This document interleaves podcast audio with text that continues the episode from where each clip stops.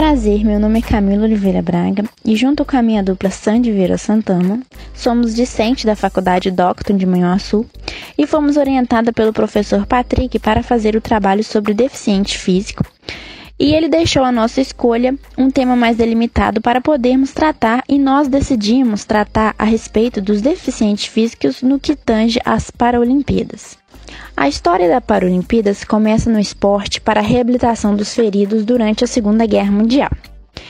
A história ela começou logo após aquele momento pós-guerra, no ano de 1945, no qual diversos soldados amputados precisavam de um processo de reabilitação. E aí surgiu a figura de um médico alemão, Joseph Mengele, que trabalhando com esses soldados e amputados utilizou o esporte não somente apenas como uma reabilitação física, mas também psicológica e emocional. Aí daí surgiu essa ideia de utilizar o esporte nesse processo de reabilitação. Historicamente, nós temos os primeiros Jogos Paralímpicos no ano de 1960, em Roma, e foi que foi oficializado essa modalidade, e a partir daí os Jogos foram repetindo-se de quatro em quatro anos, e o Brasil surgiu nesse cenário no ano de 1972, na Alemanha. Infelizmente, não tivemos nenhuma medalha. Porém, quatro anos depois, na cidade de Toronto, obtivemos a primeira medalha de honra em brocha de grama e hoje somos uma referência. Atualmente, no esporte paralímpico, temos 23 modalidades e é curioso que quando começa a se envolver, descobrimos esporte que a gente nem imaginava que existia. Por exemplo, como o Go Boy, que remota muito aquelas brincadeiras de criança de gol a gol. E além do mais, as competições elas são muito mais divertidas, além da história da superação e a própria modalidade, porque a própria modalidade ela acaba se, se te divertindo, às vezes mais que um esporte, como a gente diz, é, tradicional. Uma das coisas mais importantes relacionadas aos Jogos Paralímpicos não é o legado tangível e não é a coisa física. Quando se fala em legado de megas eventos esportivos, pensamos muito na economia, enquanto isso vai gerar, gerar de emprego, o custo que é para realizar um evento desse, mas quando analisamos do ponto de vista social e como a gente define um legado intangível, isso tem um impacto na sociedade de médio e a longo prazo que não tem preço. Por exemplo, hoje o deficiente de qualquer ordem ou categoria que seja, ele tem um sentimento de pertencimento que não existia antes desses jogos. Hoje o Brasil ele pode sim ser considerado uma das potências mundiais para o desporto. Hoje estamos no ranking de dentro de um dos países com mais resultados no, no, qual nossos atletas eles são considerados os melhores do mundo, apesar de ainda precisarmos de avanço nos, e nos últimos anos, o avanço ele tem sido de suma eficácia no que tange a questão da infraestrutura. É,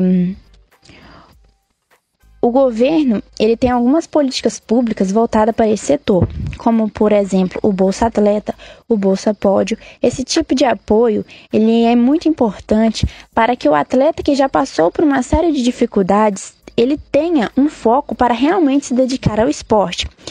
A Lei Agnello Piva, ela já prevê desde a sua implantação esse apoio ao esporte paraolímpico e desses anos para cá a gente vê várias associações e clubes com essa visão de esporte formador. O próprio governo ele apoia esses esportes paraolímpicos, mas infelizmente ainda é um apoio muito pequeno que precisa sim mais de mais investimentos e quando começamos a analisar esses aspectos intangíveis, é, temos que pensar que estamos investindo no futuro de uma nação.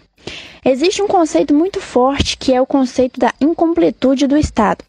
Temos uma cultura no Brasil que tudo que que tudo é o Estado que tem que fazer e, na verdade, completamos o, o Estado com estes princípios é, a partir do momento em que toda a comunidade, que todo meio que envolve o esporte paralímpico, ele se organiza como sociedade. Ele já se credencia diversas verbas para desenvolver o esporte paralímpico. No dia 6 de julho de 2015, foi sancionada a Lei 13.146, que instituiu o Estatuto da Pessoa com Deficiência, sendo publicada no dia 7 de julho e publicada em dezembro de 2015, com grandes mudanças na teoria da incapacidade. Partindo para a análise do texto legal, no artigo 114 desta lei revogou os incisos 1, 2 e 3 do artigo 3 do Código Civil, que dizia que são absolutamente incapazes de exercer pessoalmente os atos da vida civil os menores de 16 anos, os que por enfermidade ou deficiência mental não tiverem necessidade de discernimento para a prática desses atos e que os mesmos, por causas transitórias, não puderem exprimir sua vontade. É, com a regulamentação desses incisos, o caput desses incisos passou a destrinar que são absolutamente incapazes, apenas os menores de 16 anos são absolutamente incapazes. Todas as pessoas com deficiência mental das quais tratava o artigo 3 ele passou a ser uma regra plenamente capaz para o direito civil, e o objetivo do legislador foi a inclusão ser social em prol da dignidade da pessoa humana.